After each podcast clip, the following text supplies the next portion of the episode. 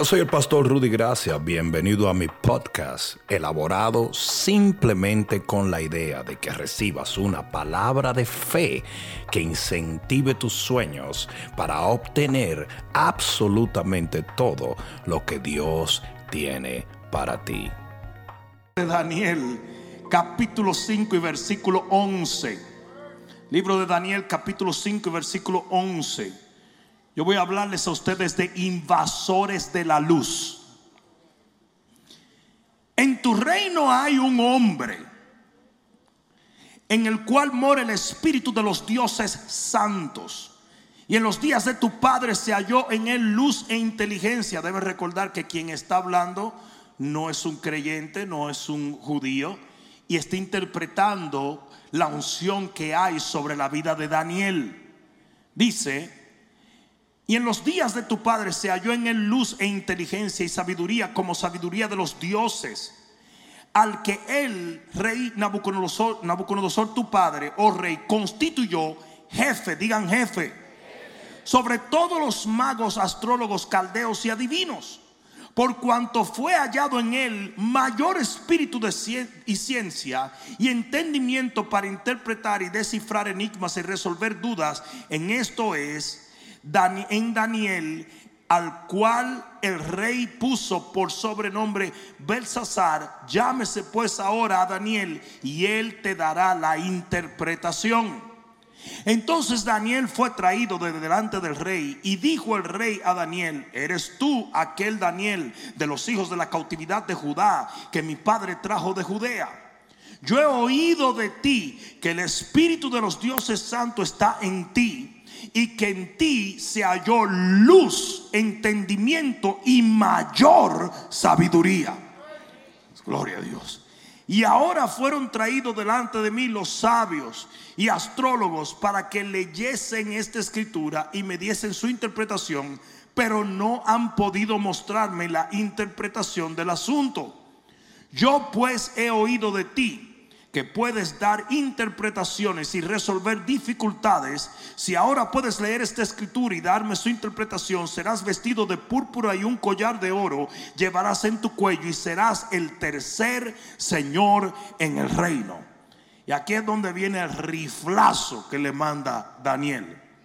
Entonces Daniel respondió y dijo, delante del rey, tus dones sean para ti sea, con tu cuarto.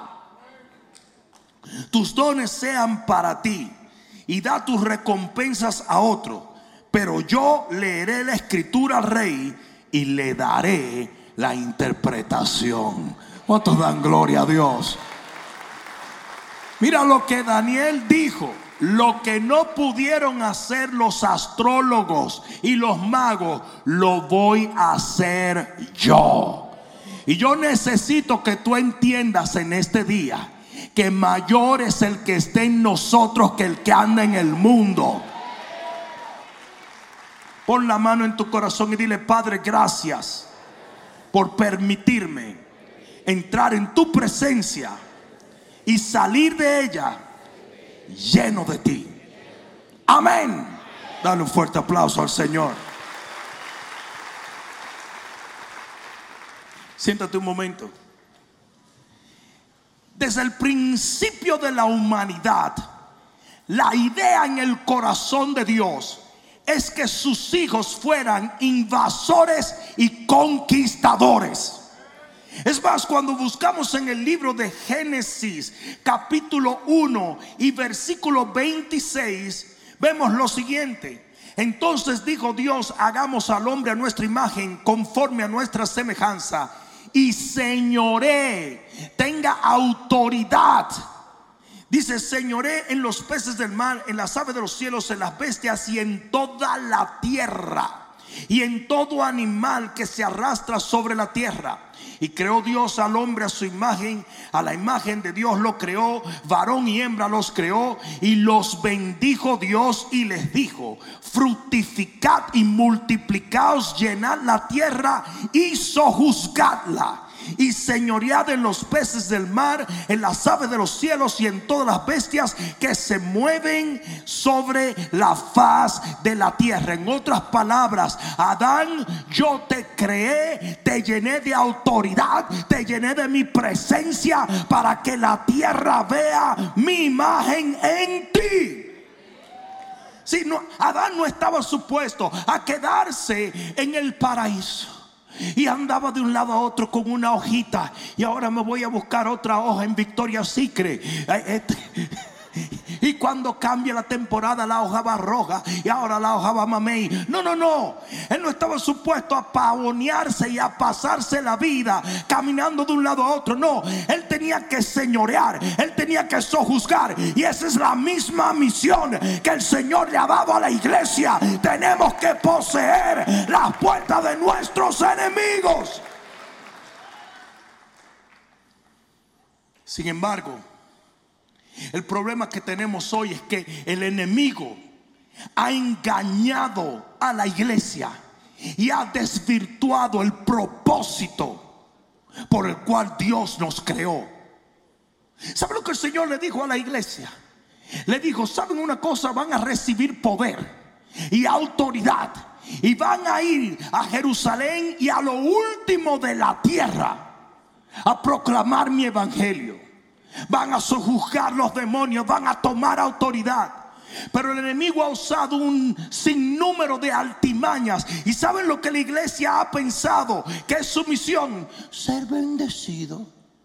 Yo estoy en el reino para ser bendecido. El Señor yo le pido y Él me da. Y yo le pido y Él me da. Y yo le pido como si Dios fuera una máquina de Coca-Cola. Nosotros, que, eh, nosotros hemos llegado a pensar que bendición es lo que Dios nos da. Cuando la mayor bendición que nosotros tenemos es ser un instrumento en las manos del Rey de Gloria y hacer aquello por lo cual el Señor nos salvó. Si el Señor le dio autoridad a Adán, el Señor le dio poder, pero tenía un propósito. Hoy la iglesia pide poder, pide bendición, pide un montón de cosas, pero no sabe que eso tiene un propósito. Dios te salvó para que alcanzaras, te sanó para que sanaras, te levantó para que levantaras, te hizo libre para que libertaras. Aquí yo vine a hablarle hoy aquí. El enemigo ha usado un sinnúmero de ideas la número uno es contaminación. O oh, no podemos ligarnos con los impíos porque nos contaminamos. Se nos pega el COVID. No, si tú te metes, nosotros estamos supuestos a estar metidos en la iglesia porque el mundo no quiere nada con nosotros y nosotros no queremos nada con el mundo. La mentalidad de monasterio, de que santidad es estar encerrado en un lugar, es algo diabólico. Y un gran segmento de la iglesia cristiana está encerrada en el Evangelio. Es más, le voy a decir una cosa. Ustedes saben que algunos cristianos se pavonean orgullosos y dicen, no, porque yo no tengo amigo impío. Deberías tenerlo. Deberías tenerlo. Jesús comía con publicanos y pescadores. Pero no, nosotros no podemos contaminarnos. Sin embargo, la mujer que tenía el flujo de sangre, cuando tocó el manto de Jesús, recibió el poder de Jesús, pero Jesús no recibió el flujo de sangre. O sea que lo que tú tienes es lo que contamina, irradia y Y el 2020 le ha dado alas de águila a esa mentalidad de que no debemos contaminarnos, no debemos salir. Eso mismo fue lo que el diablo quiso que la iglesia pensara. Ahora nuestro enemigo es el individuo, si tiene careta, si tiene vacuna, si no tiene vacuna, si tiene COVID. Eso es diabólico. Usted tiene una misión que cumplir. Y todo lo que Dios te ha dado, te lo ha dado con ese propósito. La Biblia dice, dale un codazo que está a tu lado, la Biblia dice que ningún soldado va a la guerra a sus propias expensas. Eso quiere decir que el que envía el soldado a la guerra le provee las botas, le provee la ropa, le provee la comida, le provee el fusil, le provee el chaleco antibala, le provee la transportación. Todo lo que Dios te ha dado, te lo ha dado para que salgas a batallar en nombre de un reino que es eterno. Aleluya. La segunda idea que el enemigo ha metido en el corazón de la iglesia para que la iglesia quede encerrada es intimidación. No me van a hacer caso. ¿Qué te importa a ti si te hacen caso o no? Dios nunca te mandó a salvar a la gente, te mandó a predicar el evangelio. Dice, id y predicad este evangelio. El que creyere, yo predico, ellos creen si les da su gana creer. That's not my business. Si, si nadie le quiere dar su vida hoy a Cristo, ya yo estoy dando la mía por predicártelo. No sé si alguien me está entendiendo. Yo siempre le digo a la gente que yo soy el que maneja el autobús. Y yo voy, ¿usted se quiere bajar del autobús? Yo me paro y usted se baja. ¿Usted se quiere subir al autobús? Súbase. Pero a mí se me va a pagar al final de la ruta por hacer mi ruta, no por cuántos lleguen. Usted ha visto a la gente que tiene una obsesión con eso. Pastor, ¿tú sabes quién se fue? ¿Pero, pero, ¿qué, qué? ¿Seré yo portero de la iglesia o qué? No, no. ¿Y ¿Tú sabes quién llegó? Pero qué, chico, ¿qué? Yo no estoy contando a nadie. Aquí vino una, un- una señora y me dijo, Pastor. Así se me paró con la carita de trementina, tú sabes. Y se me paró, Pastor, te quería pedir perdón. Digo yo, ok, dígame, ¿por qué? Porque me fui. Yo dije, oh. Oh, ok. Tenía tres años que no estaba aquí y yo pensaba que estaba aquí.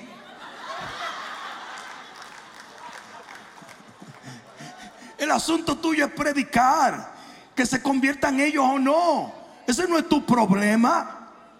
Entonces, el enemigo usado intimidación. No, no, que no te van a recibir. Mira, ¿sabes qué? Siempre en los que son de Dios te reciben, los que no son de Dios no te van a recibir. Por más bonito que sea lo que tú digas, no te van a recibir. La Biblia dice, mis ovejas oyen mi voz. Cuando usted lleva la voz del Señor y hay una oveja del Señor, ese responde. Cuando hay un hijo del diablo, no. Pero usted tiene que cumplir con esa misión. El tercer concepto que el enemigo ha usado es confusión. Pues no sabemos si es mi llamado el salir a predicar. ¿Cómo que no?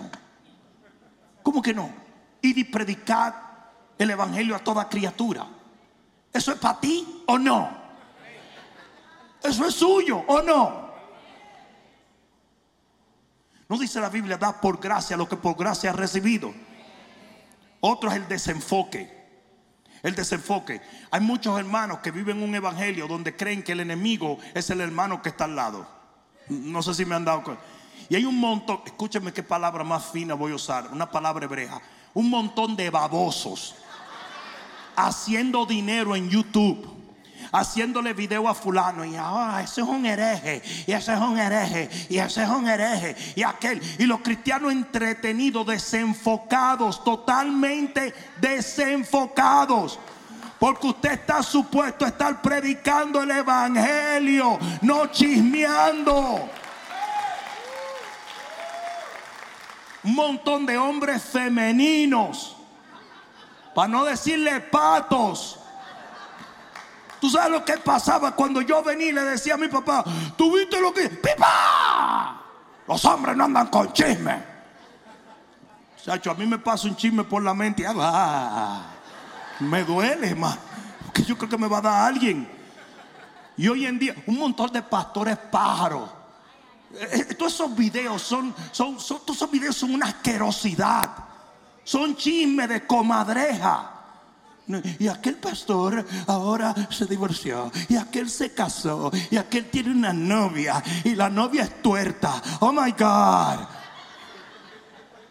Y todo el mundo es un hereje y todo el mundo es un falso profeta. No, no, no pierdan su tiempo. Eso es como la escritura en un inodoro público en la pared. No pierdan su tiempo. Estamos aquí por un corto tiempo para invadir las ciudades y arrebatarle al diablo la gente que Dios ama.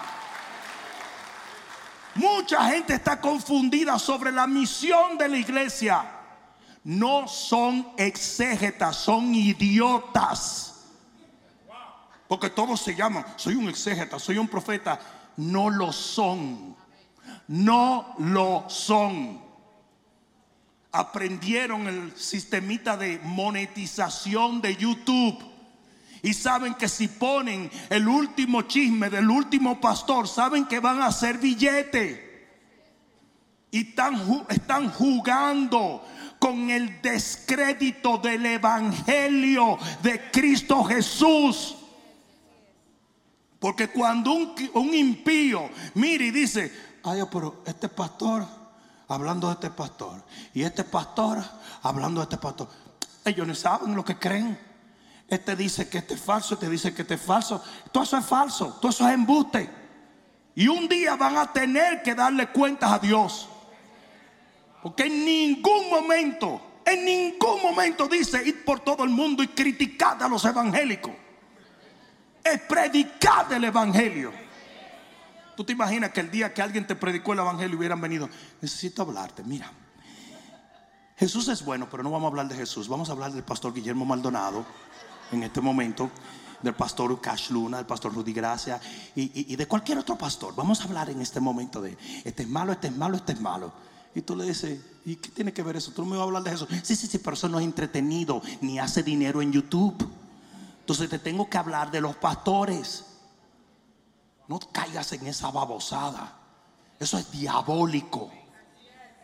Usted, le voy a decir algo. esto está fuerte. Esto está fuerte. Lo digo. En, en serio lo digo. Yo no estoy pidiendo permiso, porque yo digo lo que me da la gana, pero es chévere sentir la aprobación de ustedes. A través de los muchos años que llevo sirviendo al Señor, y son bastantes, ahí está mi hermanita, ahí está mi otra hermana, ahí está gente que me conoce muchos años, yo he descubierto lo siguiente, no existen cristianos perfectos, solo existen cristianos más discretos. El fuerte, pero eso tuvo duro. O sea, que los que tú crees que son perfectos es porque son discretos. No es que son perfectos, es que esconden lo de ellos más mejor que los otros. Eso es todo.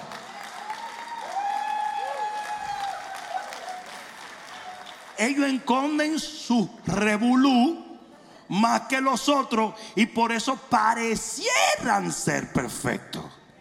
Pero en realidad no hay cristianos perfectos hay cristianos discretos y otros bien brutos que ponen todos los disparates en, Instagram y después dicen, no sé por qué me persiguen, sigue de baboso.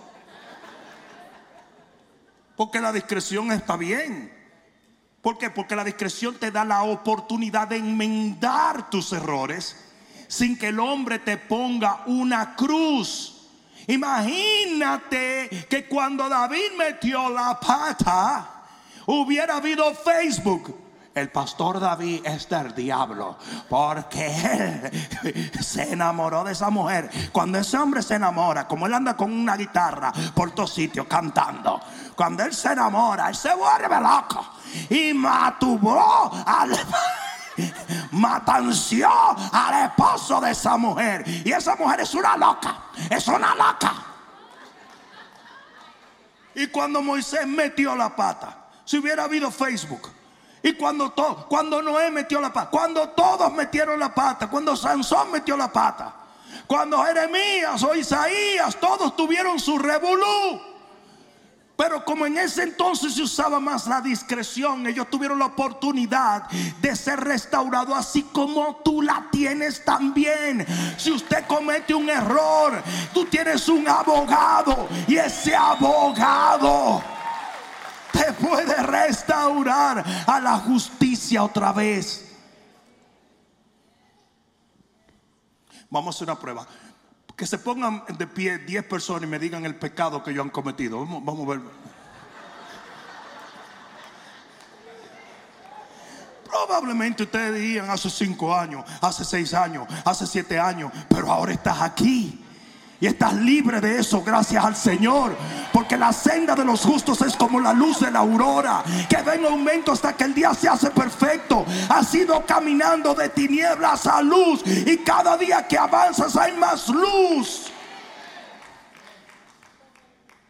Pero hay cristianos que se la pasan pimponeando lo que hace uno y lo que hace otro. Y todo eso es una distracción. Y mientras eso pasa, el enemigo no es nuestro enemigo. El enemigo es nuestro hermano. Devorándose unos a otros y siendo devorados por el diablo. Y finalmente, hay una estrategia que el diablo ha usado para que el cristiano se quede sin invadir, sin hacer la obra y ese entretenimiento. Y hay un segmento del Evangelio que se la pasa de concierto en concierto, de guitarra en guitarra, de canción en canción ay Dios es tan linda. Hay, hay, iglesias que ahora solamente adoran. Y todo es adoración. Las hermanas con una unción de limpia vidrio. Aleluya. Aleluya. Y todo el mundo es adorando. Y, y, y Gilson. Y, y Betel. Y todo es aleluya, aleluya, aleluya. Pero nadie está alcanzando las almas. El pueblo está encerrado cantando. ¿Por qué no esperamos al cielo para hacer eso? En el cielo te van a dar tu propia nube para que te parquee ahí a cantar. Con cuatro ángeles cantando alrededor. ¡Ah, ah! Aquí tenemos que pelear. Yo dije, aquí tenemos que batallar. Aquí tenemos que invadir. Aquí tenemos que conquistar. Aquí tenemos que ganar. Aleluya. El 2020 ha llevado a la iglesia ante los ojos del mundo a ser irrelevante. ¿Por qué? Porque dejó la iglesia de poseer, de conquistar y de invadir.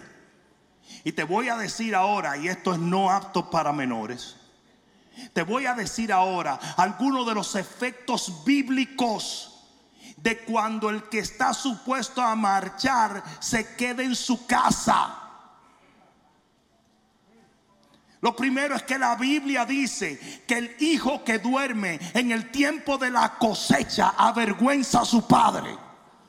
Lo primero es que el Dios que te ungió, que te llenó de poder para que tú fueses y tomaras ciudades y le arrebataras tu familia al diablo, no soporta cuando usted se queda durmiendo en vez de salir a hacer la obra de Dios. Hay muchas iglesias que causan vergüenza a Dios. Es más, yo le voy a decir una cosa, la postura que tomaron muchos pastores en el 2020 me dio vergüenza. En siendo loco de cualquier color, negro, blanco, tarado, bruto, salieron a las calles, que COVID y COVID, salieron a romper iglesias, a quemar carros y los pastores escondidos en la casa viendo Netflix. No, no, no, no, no podemos, no podemos. Y la gente, BLM, y por allí, eh, por acá, y rompiendo ciudades, y todo el mundo marchando, y uno, y marchando porque yo quiero ser mujer, y yo quiero ser hombre, y yo quiero ser un perrito, y todo el mundo marchando. Todo el mundo protestando, todo el mundo peleando, todo el mundo marchando. Y los cristianos, no, hay que ser prudente. Y tenemos que estar en casa. Y los pastores, quédense en casa, quédate en casa, quédate en casa, quédate en casa.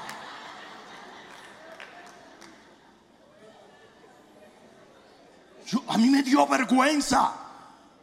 Yo a algunos pastores le dije, óyeme bien lo que te voy a decir.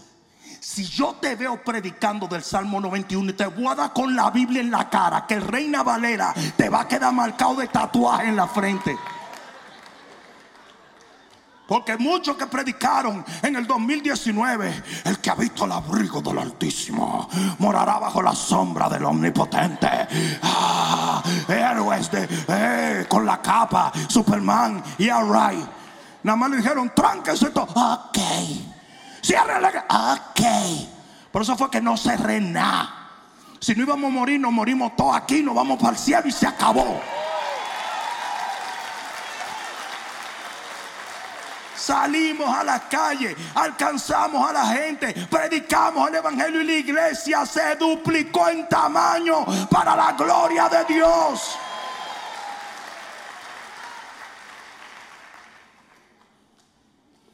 Yo estoy dispuesto a morir por el Evangelio. You're right. Nada más te dijeron, cierra la iglesia, tráncate y sal huyendo. Ah, ok. Ah, ah, ok. Vergüenza. Vergüenza. Yo no sé por qué los que protestaron por, por los negros, por los blancos, por las furufas, por los transgender, por cualquier mojiganga que se inventaron. Todo el mundo salió a protestar. Yo vi unos gatos porque, que salieron a protestar porque querían ser perros. Y estaba la línea de gatos. Eh, queremos ser perros. Miau, miau. una cosa loca. Pero los cristianos ausentes. Me gustó eso. denle agua a esa señora aquí, por Dios.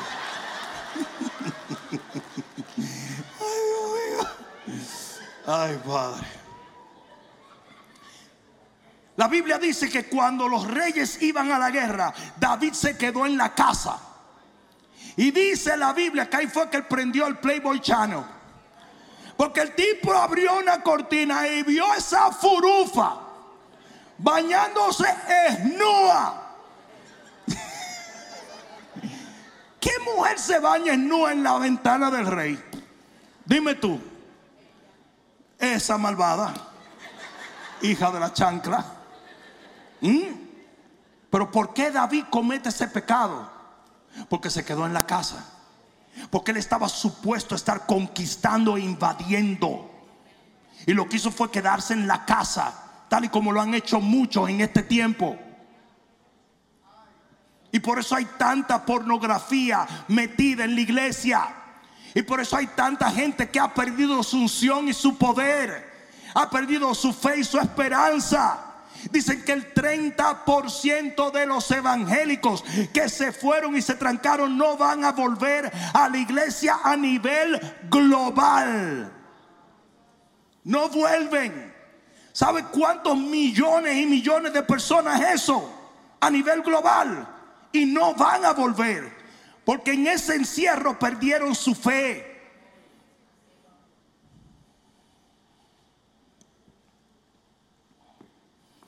Jonás no quiso ir a la misión que el Señor le envió. Y dice que se montó en un barco, en un crucero. Y dice que el Señor mandó una tempestad que sacudía ese barco. ¿Y saben cómo se paró la tempestad? Tiraron a Jonás para el agua. Y yo te voy a decir una cosa, ¿saben quién le está quitando la paja a tu familia? Tú. Porque hasta que tú no cumplas con lo que Dios te ha ordenado, no va a haber paz en tu familia. Mira que está fuerte, ¿verdad? Está fuerte. Y en mi opinión, tu familia debería de tirarte por la ventana de la casa. Y decirte, papá, mamá, tú no vuelvas a esta casa hasta que tú no vayas y le prediques a alguien el Evangelio. Porque no tienes loco a todos. Y hace muchos cristianos, bendice mi hogar, Señor. ¿Para qué? ¿Para qué? Si una cosa que tú tienes que entender es, yo soy un pastor muy próspero y no me avergüenzo en decirlo, porque no le he robado a nadie para prosperar. Pero también deberás entender que nunca he orado por cosas materiales. Nunca. Pero aprendí una lección desde muy temprano en mi vida. Y es que si tú buscas primeramente del reino de Dios y de su justicia, todo lo que tú y tu familia necesitan será añadido. My God, alguien va a tener que decir amén.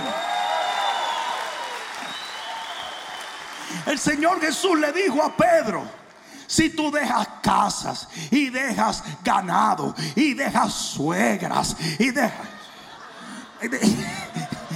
y dejas de todo por mí y por mi evangelio. Dice, te voy a dar cien veces más ahora y luego la vida eterna. Pero tienes que sacrificarlo por convertirte en un conquistador de reino. Aleluya.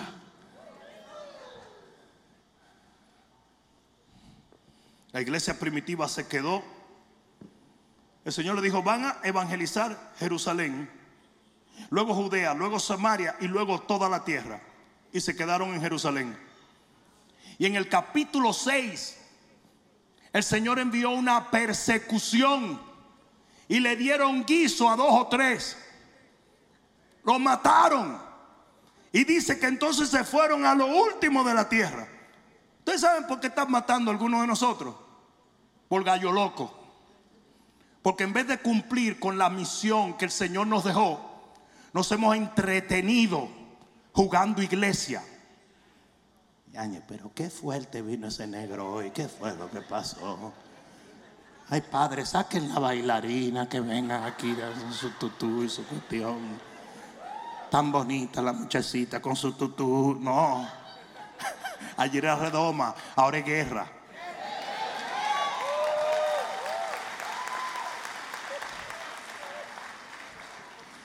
La Biblia dice que cuando Meros, un pueblo entero, vio pasar al enemigo, no hizo nada. Y dice en el libro de jueces, maldecí a Meros, porque no vino al auxilio del pueblo de Jehová en contra de los fuertes.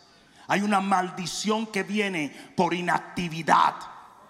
Hay una maldición que viene por no cumplir con nuestra asignación. Yo no sé si ustedes se acuerdan de nuestra hermanita Esther. Ay, ella no viene a la célula, no, la de la Biblia. Y Esther era una mamazota. Esa muchacha desde chiquita nació con una comparonería. Y, desde que el L'Oreal de París la vio, la contrató. Y ella tenía su melena y sus uñas largas. Y decía, soy tan linda, oh my God. Ay, pero, ay, yo vi una muchacha linda. Ay, soy yo. Ay, Dios. En la casa llena de espejos porque era vanidosa. Y de repente aparece Mardoqueo. Que Mardoqueo es más o menos un negro como yo, así medio bruto y acelerado. Y Mardoqueo le dijo, mira, Furufa, oye lo que te voy a decir. Peluca, oye lo que te voy a hablar. Y Esther con su pestañota así, mira. Tú me estás mirando, Esther. Espérate, que, que pesa mucho la pestaña. Ustedes creen que es mentira, pero ayer yo sentía la brisa de todas esas pestañas postizas que había en Redoma. Yo hacía.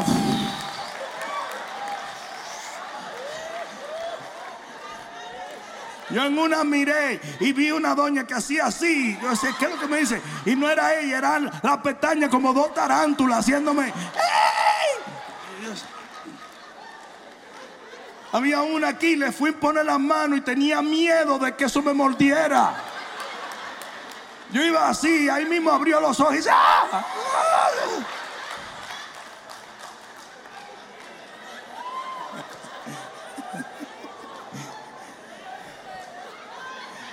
Y,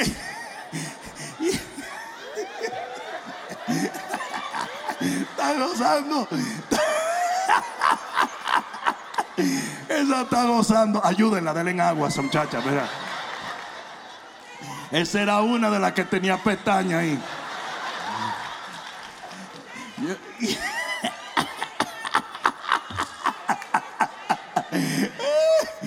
Miren, los tipos de pollina que yo vi ayer.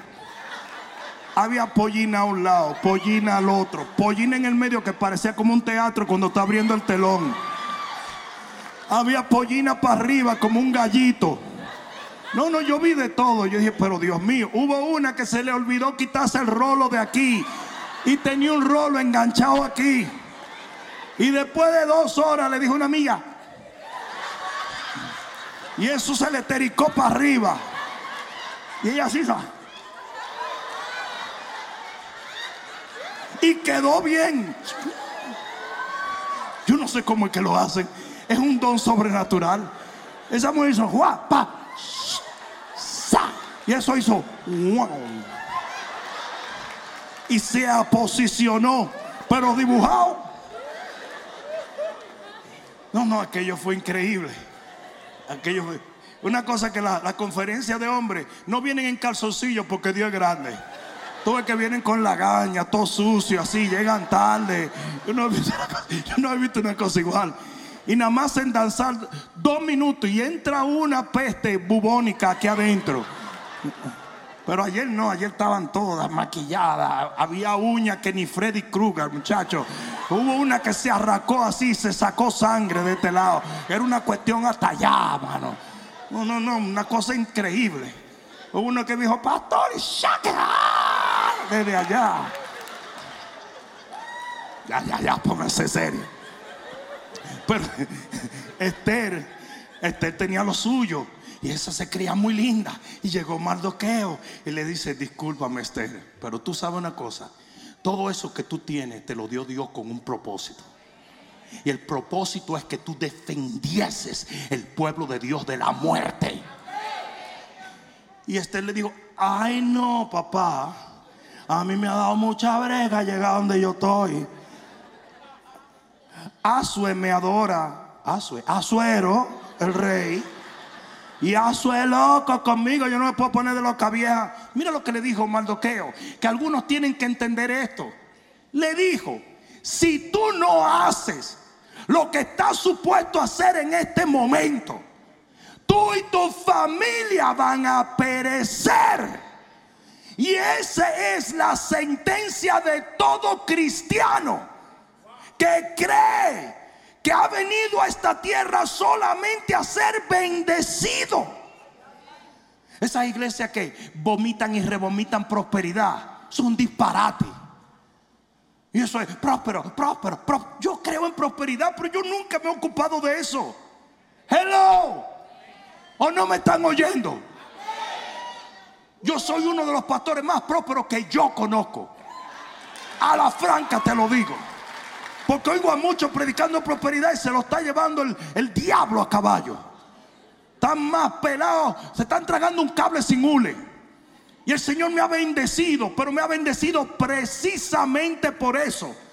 Daniel le dijo claramente, tu dinero se quede contigo. Yo voy a cumplir con la asignación que Dios me ordenó tener.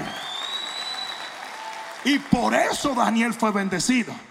Porque en eso es que se tienen que ocupar los pastores y ministros. En movilizar su pueblo. A conquistar las ciudades. Un montón de gente orando. Y la bachata, y la bachata, y la bachata. ¿Qué es eso? Porque ese otro están intercediendo siempre como para que Dios venga y salve a la gente. Vete y háblale de Cristo. O a ti se te apareció el Señor te dijo, hijo venid conmigo a Segarodrais y te vas a encontrar con mi personajes. No, a ti vino un loco, una loca, ¿verdad? Porque así lo viste el día que vino y te dijo, mira, tú necesitas descrito a Jesús, aleluya.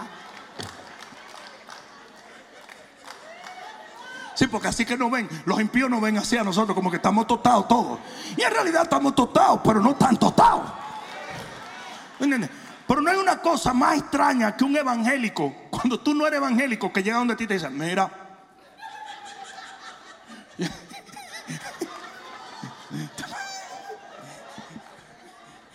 mira, mira, mira como que tú se sabía que tú eres evangélico en mi tiempo.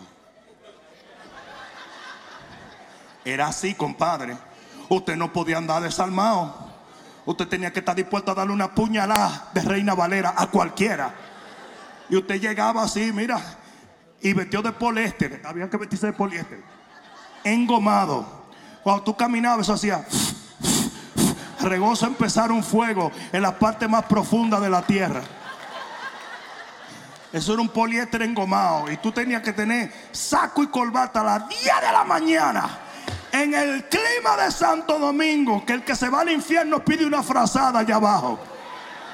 Y tú ahí con tu saquito de poliéster engomado y tu corbatica que te mandó un primo de Nueva York y la corbata decía Burger King y tú pensabas que era una marca cara.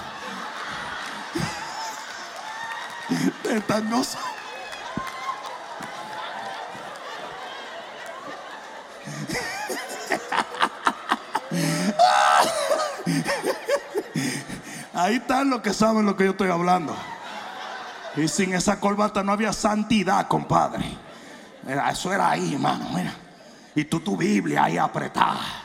Y aquí, mira, allí el pastor Juan Hernández daba con una guitarra terciada como que era un trovador. Nadie sabía si era de un trío de borrachos o era evangélico. Y nos fuimos a predicar y Juan agarró, requitán, requitán, requitán, cuando allá se pase lista. Muchacho, el tipo arrancó por ahí, después me dijo, ahora predica tú. Yo dije, no, yo estoy friqueado. Me dice, no, ya yo canté, predica tú. Y ahora con todos ustedes, el predicador interestelar. Rudy Gracia. Y ahí disparé yo un mensaje. 50 gente se convirtieron. Esa fue la primera vez que predicamos en la calle. Y de ahí viene mi bendición. Y de ahí viene mi prosperidad. Doña Mirella, la pastora Mirella, la mamá de Nina León. Eso no había, eso no había. Mira, a ti te podía caer atrás el diablo y tú te lo esquivabas. Pero cuando doña Mireya te ponía así en una lista de oración, tú no, había como ir, no había. Cuando ella entraba por la puerta de mi casa, yo salía por atrás y cuando yo salía ella me esperaba por adelante. Yo decía, espérate, esta mujer es ninja.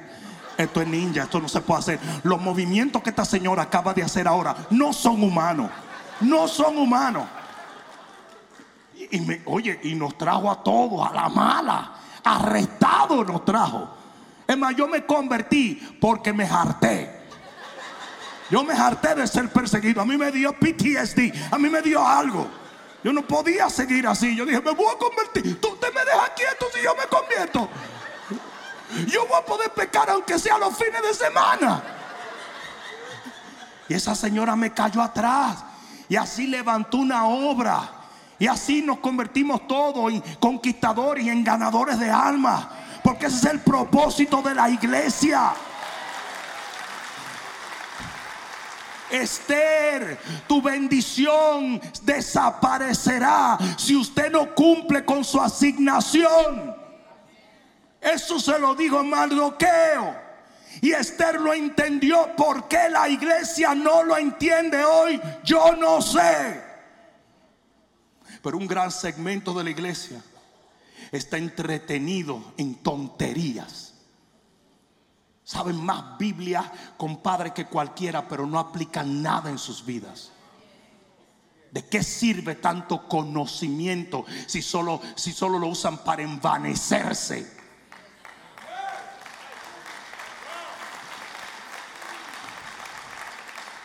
Cada vez que el pueblo falló en conquistar las naciones alrededor, Dios lo juzgó. Léete el libro de Deuteronomio y te vas a dar cuenta. Dios los juzgó. Ahora voy a ir a la escritura que, que usamos para abrir esto. Daniel fue puesto por Dios como jefe de los brujos, de los santeros, de los paleros de los hechiceros, de los que leían cartas. ¿Tú te imaginas un trabajito así? Tú eres un hombre de Dios, lleno del poder de Dios, lleno de unción, lleno de sabiduría. Y el Señor te coloca como jefe de la línea psíquica. De toda la línea psíquica.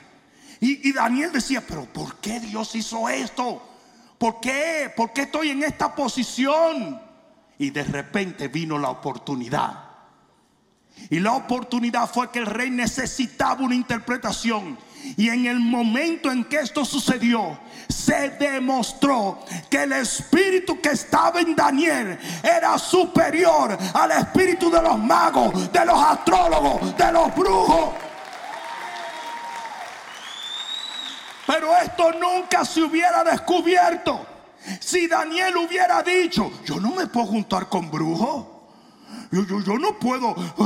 La luz y las tinieblas no ligan. Yo no voy a janguear con ellos. O sea, la cantidad de cristianos que tienen esto en su mente, que no se juntan con nadie, que no le predican a nadie. Todos sus amigos son evangélicos, ultrasalvos.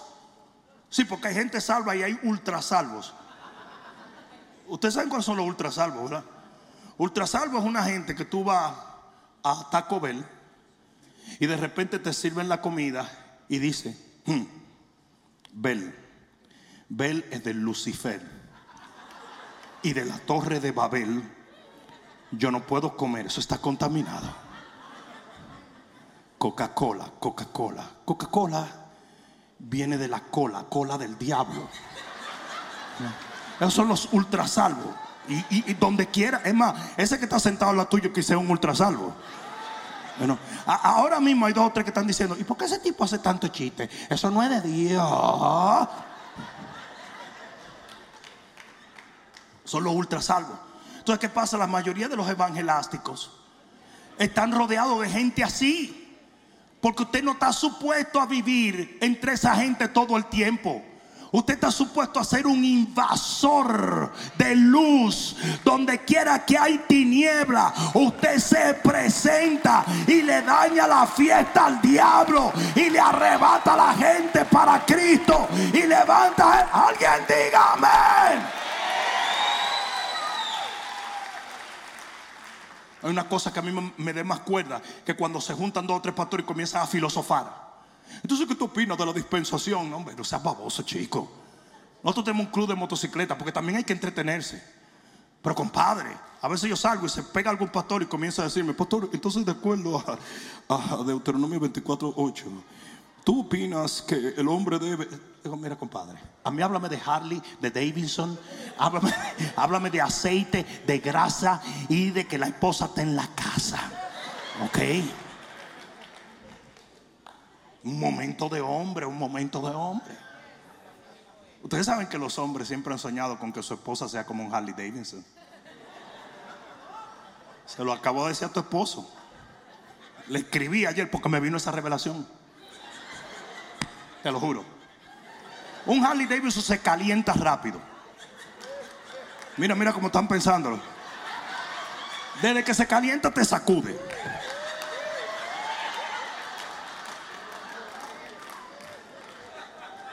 hace ruido, pero desde que tú lo apagas se calla.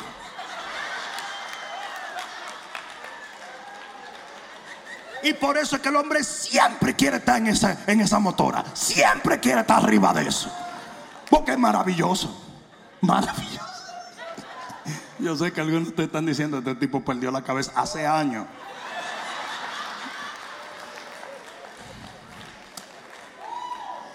Daniel estaba supuesto a estar donde estaba el diablo.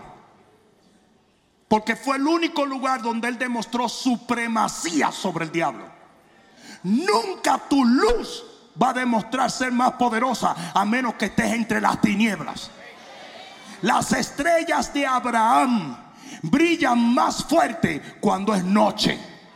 Y cuando usted está rodeado de impíos, cuando usted está rodeado de gente que no conoce a Cristo, ahí es donde la unción verdaderamente brota y toca y sana y restaura y levanta. La iglesia no está supuesta a vivir homogenizada y pausterizada. Usted está supuesto a invadir y a conquistar. Te voy a dar la imagen perfecta. Libro de Éxodo, búscalo. Éxodo 7. Éxodo 7. ¿Alguien aprendió algo hoy? Yo no aprendí Biblia, pero me reí. Bueno, eso también lo necesitabas. Éxodo 7, 8. Habló Jehová a Moisés y a Aarón diciendo, si Faraón os respondiere diciendo, mostrad milagro, dirás a Aarón, toma tu vara y échala delante de Faraón para que se haga culebra. Vinieron pues Moisés y Aarón a Faraón e hicieron como Jehová lo había mandado. Y echó Aarón su vara delante de Faraón y de su siervo y se hizo culebra. Entonces llamó también Faraón sabios y hechiceros Ahí viene el ejército del diablo. Y una gente entrando ya y se devolvió. Estoy leyendo esto. Dice, entonces llamó también Faraón a sabios hechiceros e hicieron también lo mismo los hechiceros de Egipto con sus encantamientos, pues echó cada uno su vara, las cuales se volvieron culebras. Pero, alguien diga pero, pero la vara de Aarón devoró todas las demás serpientes si la supremacía de Dios no se podía notar a menos que él tuviese rodeado del enemigo. ¿Sabes lo que dice la palabra? Aderezas mesa delante de mí y en presencia de los jóvenes del coro de la iglesia en presencia de mis angustiadores, unges mi cabeza con aceite. Mi copa está rebosando. ¿Sabes dónde Dios tiende mesa? Cuando estás en presencia de tus enemigos. ¿Alguien entendió eso? Tu mesa tu comida, tu alimento, tu banquete, lo que tú le vives pidiendo a Dios, Señor, mándame un hombre por Dios. Y el otro, mándame una muchachona, hombre. Eso que tú le estás pidiendo, te lo sirve Dios en una mesa. Cuando tú confrontas tus enemigos, cuando te conviertes en un invasor, en un conquistador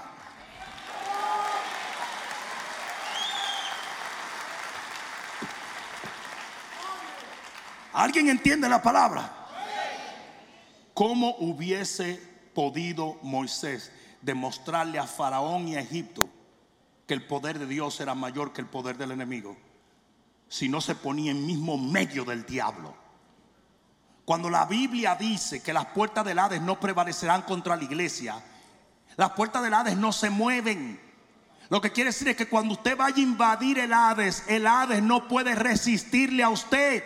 El que tiene que ir a la ofensiva es usted. Usted tiene que arrebatarle las almas al diablo. No, no inviten a Julián porque ahora es Juliana. Invítalo. ¿O tú crees que Dios se equivoca? Él se puede haber cambiado el sexo dos veces, pero Dios sabe a quién está salvando. No, no, no, no, no, queremos aquí. No queremos ese muchacho o esa muchacha o, eso lo que sea que es, no lo queremos aquí. No lo queremos aquí. ¿Por qué no? Tráelo. Tráelo, que tú tenías tantos demonios como él. Lo único que tus demonios eran más discretos. Voy a leer Juan capítulo 17. Rapidito. ¿Me dan unos minutitos más y terminamos? Juan capítulo 17. Este es Jesús antes de partir. Lo primero que hace es que aclara su misión. 17.4 dice, yo te he glorificado en dónde. ¿En dónde glorificó Jesús al Padre? Ah, no, no, no. ¿Tienen Biblia ahí o no? Mm. Juan 17.4. Yo te he glorificado dónde. Él no dijo que lo glorificó en el cielo. Dice que lo glorificó en la tierra. ¿Y cómo? De la misma manera que nosotros tenemos que glorificarlo. Dios es glorificado con lo que nosotros hacemos aquí. Yo te he glorificado en la tierra y he acabado la obra que me diste que hiciese. Si Jesús tenía una obra, ¿tú crees que tú la tienes? Ahora pues, Padre, glorifícame tú al lado tuyo. Él sabía que su recompensa venía a causa de haber cumplido lo que él tenía que cumplir aquí. Glorifícame tú al lado tuyo, el Padre está en el cielo, o sea que mi recompensa en el cielo vendrá por lo que yo hice aquí, con aquella gloria que tuve contigo antes de la fundación, antes de que el mundo fuese. He manifestado, y aquí está la obra, aquí está la obra. He manifestado tu nombre a los hombres que en el mundo me diste. Tuyos eran y me los diste y han guardado tu palabra. En otras palabras, aquí viene la obra. Les prediqué y ellos, porque eran tuyos, respondieron a la palabra. ¿Estás entendiendo eso? Mira lo que dice. 7. Ahora han conocido que todas las cosas que me has dado proceden de ti. Porque las palabras que me diste les he dado. Usted no se debe de morir con ninguna palabra que Dios le dio. Y ellos la recibieron y han conocido que verdaderamente salí de ti y han creído que tú me enviaste. Va a creer el que tenga que creer.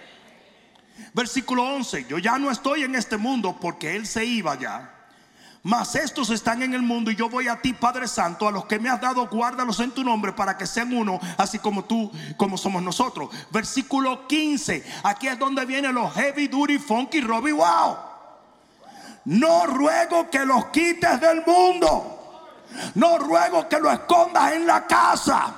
No ruego que hagas que ellos se salgan del ambiente de este mundo, sino que en el mundo los protejas del mal.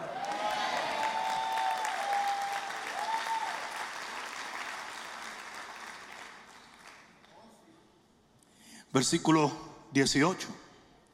Como tú me enviaste al mundo, así yo los he enviado al mundo. Lo mismo que tú me mandaste a hacer, yo lo voy a mandar a ellos a hacerlo. Y mira lo que dice. Así como yo recibí una recompensa eterna por lo que hice, versículo 24, Padre, aquellos que me has dado, quiero que donde yo estoy también estén conmigo para que vean mi gloria. Tu recompensa eterna tiene que ver con el cumplimiento de tu misión aquí.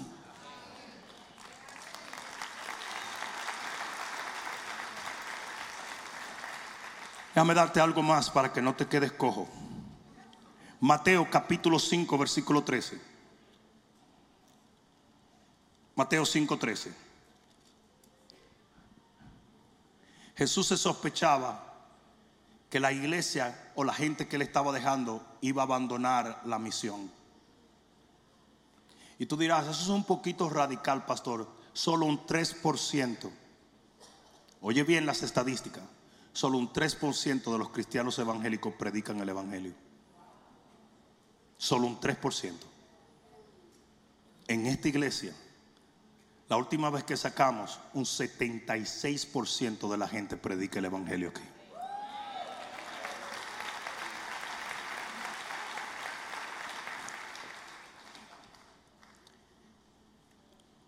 5.13 dice, vosotros sois la sal de la tierra, pero si la sal se desvaneciere, se queda en una trinchera, se queda en la casa, no hace la obra, ¿con qué va a ser salada la tierra? No sirve más para nada, sino para ser echada fuera y hollada por los hombres. Usted es un hipócrita cuando usted ora por su ciudad y no evangeliza. Porque la ciudad está siendo destruida porque usted no está salando la ciudad. Usted está supuesto a salar la ciudad. Pero usted se desvaneció. La iglesia se desvaneció. Se desapareció. No lo ven en ningún sitio. Se ven los comunistas, se ven los izquierdistas, se ven los transexuales, se ven los homosexuales. Pero los cristianos están en su casa lavándose las manos. Como Poncio Pilato. Si Jesús dijo, Jesús dijo, espérate que quizás no lo están entendiendo. Vámonos al versículo 14. Vosotros sois la luz del mundo.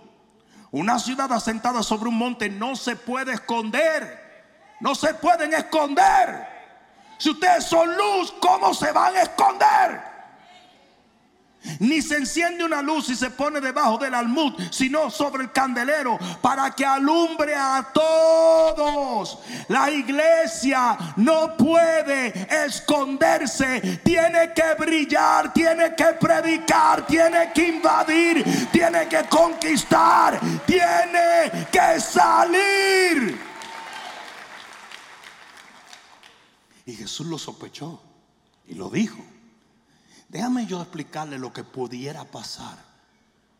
Que aún siendo luz, aún siendo sal, preferirían no hacer nada antes que alumbrar y salar. Yo voy a terminar con esto.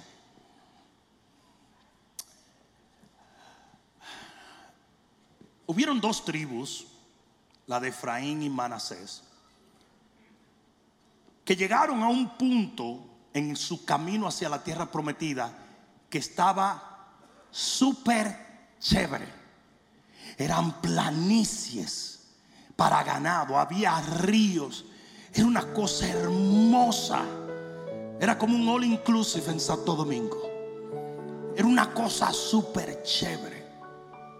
Y Efraín y Manasés le dijeron a Moisés, Moisés, necesitamos hablar una palabrita contigo.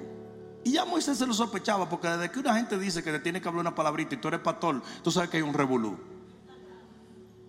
Moisés iba con su cara pastoral, que es más o menos una cara de te voy un golopón si te pasa. Le dice, dime, Efraín y Manasés. Dice, mira Moisés,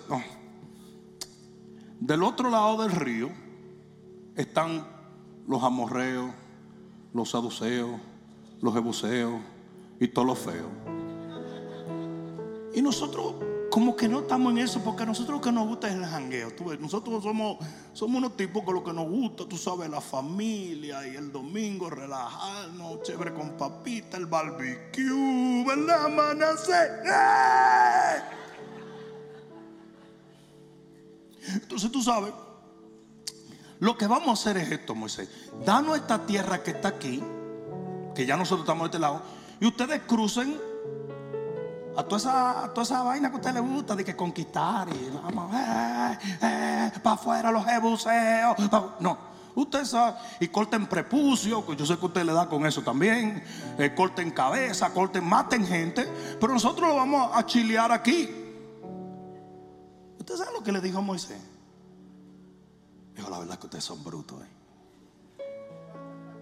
Le dijo Manasés, Efraín, ustedes eran, unos esclavos. Ustedes estaban desbaratados, enfermos, tristes, pobres. Y el Señor los libertó con un propósito. Y era que ustedes pasaran a conquistar esa tierra. Y que ustedes echaran fuera esos demonios. Para que la tierra fuese poseída por Dios. ¡Qué perversión! Es esa.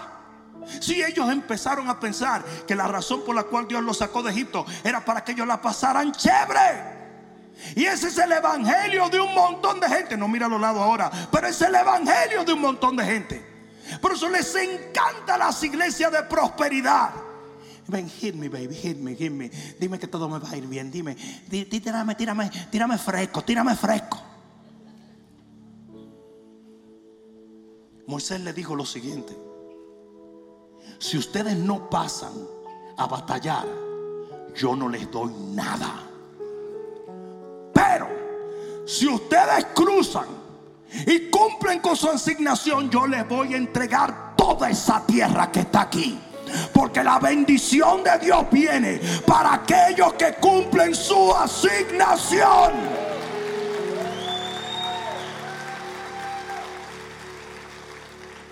No todo el mundo será bendecido. No todo el mundo será recompensado en el cielo. Solo los que cumplan. Lo dice la parábola cuando dice, entra al gozo de tu Señor, buen siervo fiel. Hubo uno que no fue fiel y no entró al gozo. Porque el cielo es para los fieles. Escucha esto. Y con esto voy a terminar. Había cuatro leprosos. Estaban fuera del muro de la ciudad. Y esos leprosos vivían de lo que la gente tiraba por compasión a ellos.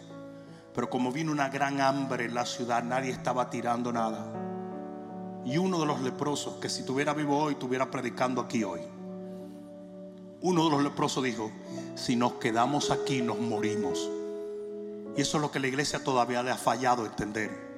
Cuando usted se queda, se le muere la unción, se le muere la bendición, se le muere la fe, se le muere la esperanza. Mucha gente no entiende que el cristianismo que está llevando es un cristianismo fofo. You got no power. No tienes nada porque no estás haciendo nada. Y te lo voy a demostrar. Él dijo, si nos quedamos aquí nos morimos. Y entonces dijeron nosotros tres, ¿y qué hacemos? Mira lo que le dijo, vamos a conquistar. Y el tipo le dijo, chico, somos cuatro leprosos, hermano. Está bien que tú tienes fe, pero te está pasando también. Debemos quedarnos en casa, es lo prudente. Ponernos cuatro mascarillas, dos pampers y lavarnos las manos cada cinco minutos. You gotta be safe, baby. Nosotros tenemos lepra. Mira cómo se me cayó esta oreja, por eso te estoy oyendo con esta. A mí hasta me pidieron que dejara una televisora por yo estar predicando esto. Qué idiotez. Pero mira esto. Le dice él, ¿sabes? Si nosotros hacemos lo que estamos supuestos a hacer, Dios va a hacer lo que Él está supuesto a hacer.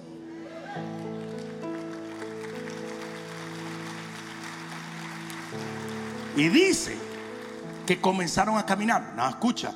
Yo me imagino que los pasos de un leproso eran más o menos como la serie Walking Dead. Porque estamos hablando de gente que se está cayendo en pedazos. Entonces no era como vamos a marchar con paso de vencedor. No era como. Había uno que llevaba una flor por si se moría en el camino. Ahí mismo enterrarse él y todo. Me quedó bien la flor. Eso, eso fue planeado. Pero mira esto. Dice que cuando comenzaron a caminar, Dios envió un temblor a cada paso que ellos daban. Y de repente los enemigos dijeron, vámonos, que lo que viene por ahí es un ejército que no vamos a poder confrontar. Y el enemigo se fue corriendo despavorido. Y eso es lo que la iglesia tiene que hacer en España, en Panamá, en Venezuela, en Colombia, en República Dominicana, en Europa, en Asia. Alguien tire un grito de gloria.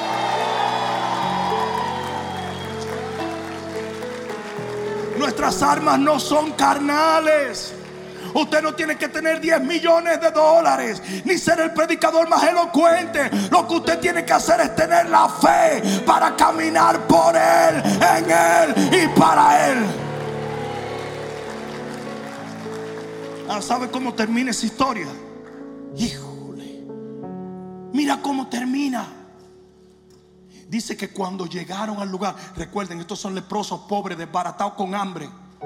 Cuando llegaron al lugar, encontraron un banquete de sushi, de sushi charrón.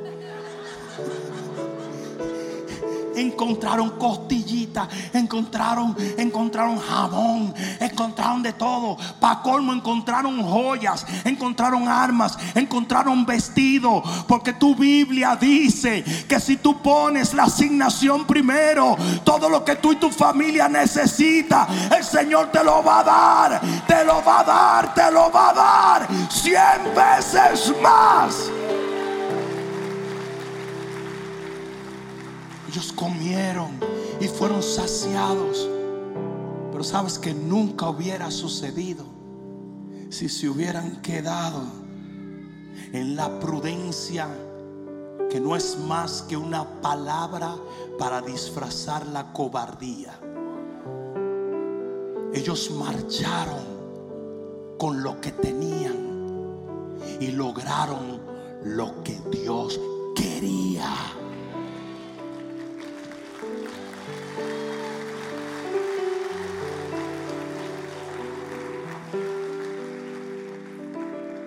Cuántas veces yo puedo predicar esto? Hay muchos cristianos que dicen, "Ah, that's good, that's all right, man, that's, that's okay. Vamos para el parque. No, no, no, yo no estoy en contra de que vayas, que no vayas al parque, que disfrutes. Todo tiene su tiempo. Todo tiene su tiempo y tu vida tiene que tener tiempo de guerra, tiempo de paz, tiempo de reír, tiempo de llorar. Todo tiene su tiempo. El problema es que lo que se ha erradicado de la vida del cristiano hoy en día es el tiempo de guerra. Y queremos vivir de gozo en gozo, en gozo en gozo, en gozo en gozo, gozo en gozo. Después del merengue viene la bachata y después el bolero. Y después del bolero la cumbia, pero seguimos la rumba. Y todo es fiesta y fiesta y fiesta y fiesta. Y cuando se nos, se apagan la música, ay Señor, no me apagues la música. que todavía hay tres botellas. Y lo que queremos es fiesta y fiesta y fiesta. Y lo que queremos es, y si, y si- uy, nos enfermamos de una uña. Sáname, que tengo que ir para la playa. Sáname. Y el Señor hace así.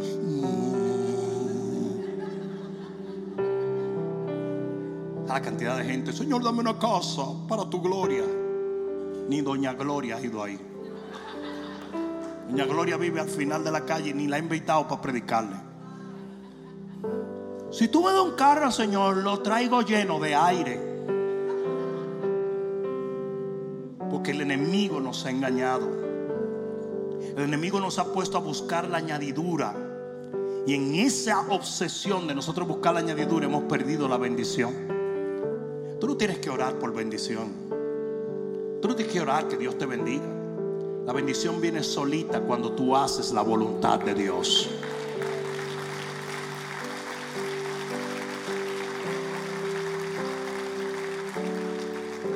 No, iglesia, yo entiendo. Esto no es un mensaje para muchos, solamente para aquellos que entienden que obedecer a Dios es más importante que obedecer a los hombres.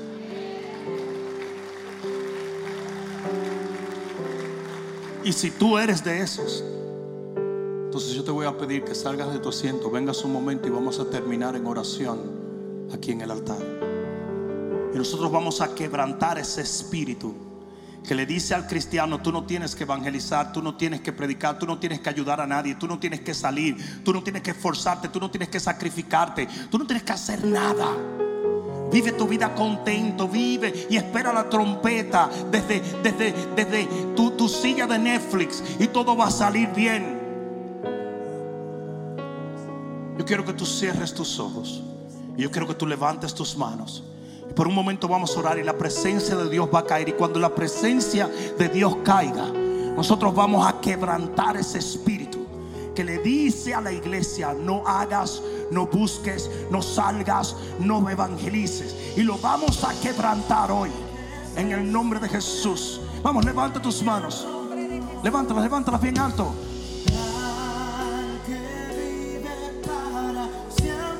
Sea la gloria.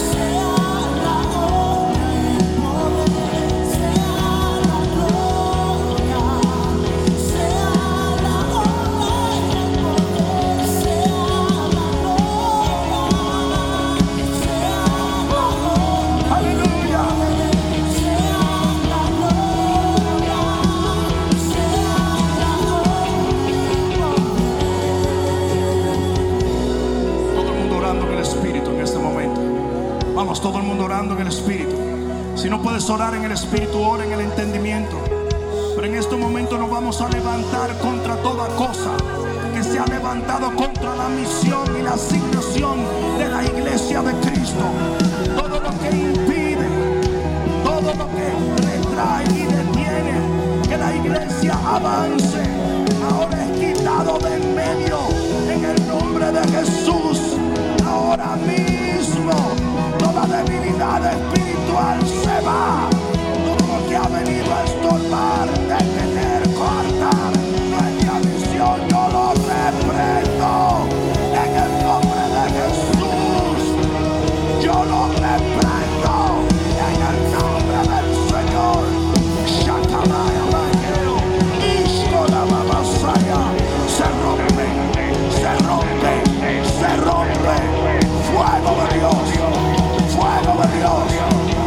Fuego de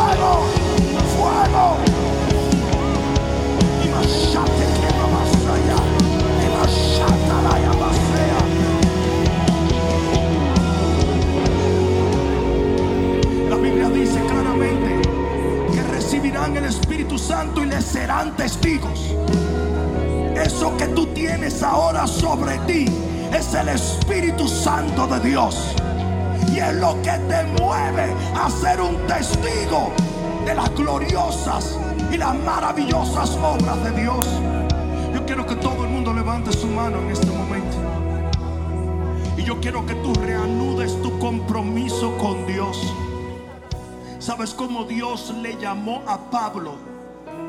Cuando, Pa- cuando el Señor habló con Ananías, le dijo, Pablo es un instrumento. Y eso es lo que nosotros somos. Un instrumento de guerra para ser usado contra el enemigo de nuestra generación. Si no salamos, se destruye la ciudad. Si no arrebatamos, el diablo se lleva a nuestra familia. Si no detenemos al enemigo, somos el único poder que puede detener al enemigo. Si no lo hacemos, el diablo se lleva esta generación. Despierta iglesia. Despierta iglesia. Hay muchos que te viven apacentando. Yo no quiero apacentar a nadie. Yo te quiero volver loco. Yo quiero que tú aprendas a tener coraje. Yo quiero que la iglesia se llene de denuedo.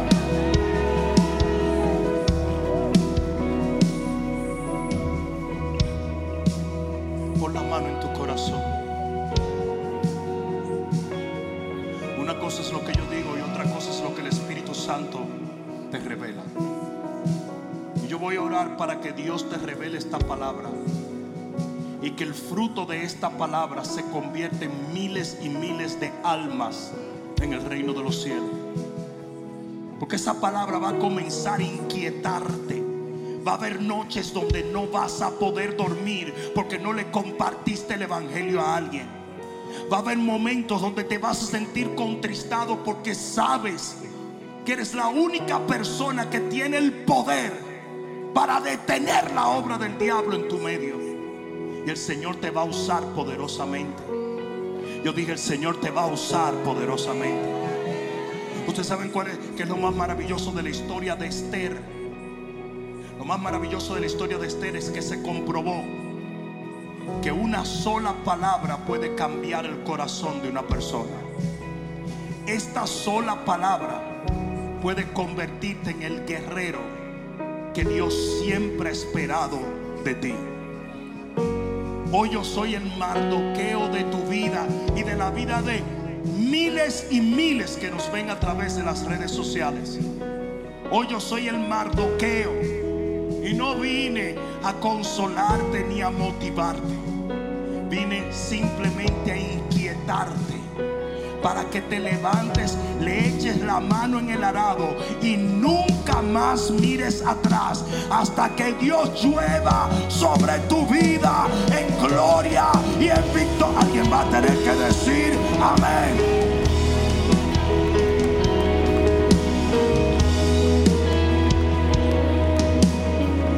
Pon la mano en tu corazón. Yo te pido que le cambies el corazón a tu pueblo y que les des un corazón fiero, lleno de fe, lleno de sentido de misión.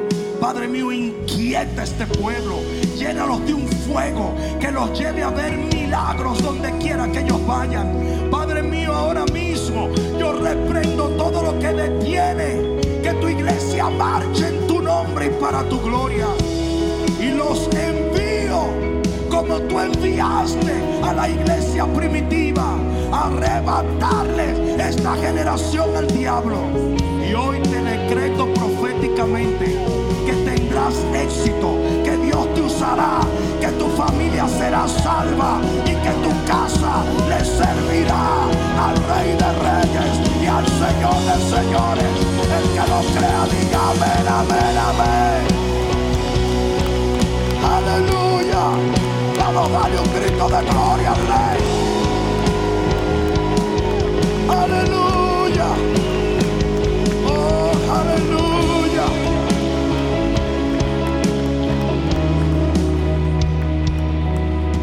Te dejo esto. Una persona vino donde mí y me dijo en días pasados, hace un tiempo, esto me chocó. Me dijo, pastor, Tú has ido a las ciudades más peligrosas de la tierra. ¿Has visto algún crimen? ¿Has visto alguna amenaza? Y yo dije, yo ni siquiera sabía que había ido a las ciudades más peligrosas de la tierra. So me fui a Mr. Google y googleé ciudades más peligrosas de la tierra. Hay 12 ciudades y de las 12 ciudades yo había estado en nueve de ellas. Y sabes una cosa, nunca vi una amenaza. ¿Sabes por qué? Porque Jesús dijo, no los quites del mundo. Ellos que se metan en el mundo, pero protégelos en el mundo. Alguien dígame. No se preocupen que si yo fuera el diablo yo estuviera haciendo lo mismo. Don't worry about it. Ahora vienen los bomberos, pero eso, eso no hay problema. Iglesia, yo te envío como Jesús envió a sus discípulos. Arrebátale tu generación al diablo. Que Dios te bendiga. Espero que esta palabra cale profundamente en tu alma y que se convierta en pasos de fe que te permitan llegar al destino que nuestro Señor ha trazado delante de ti y de los tuyos. Dios te bendiga.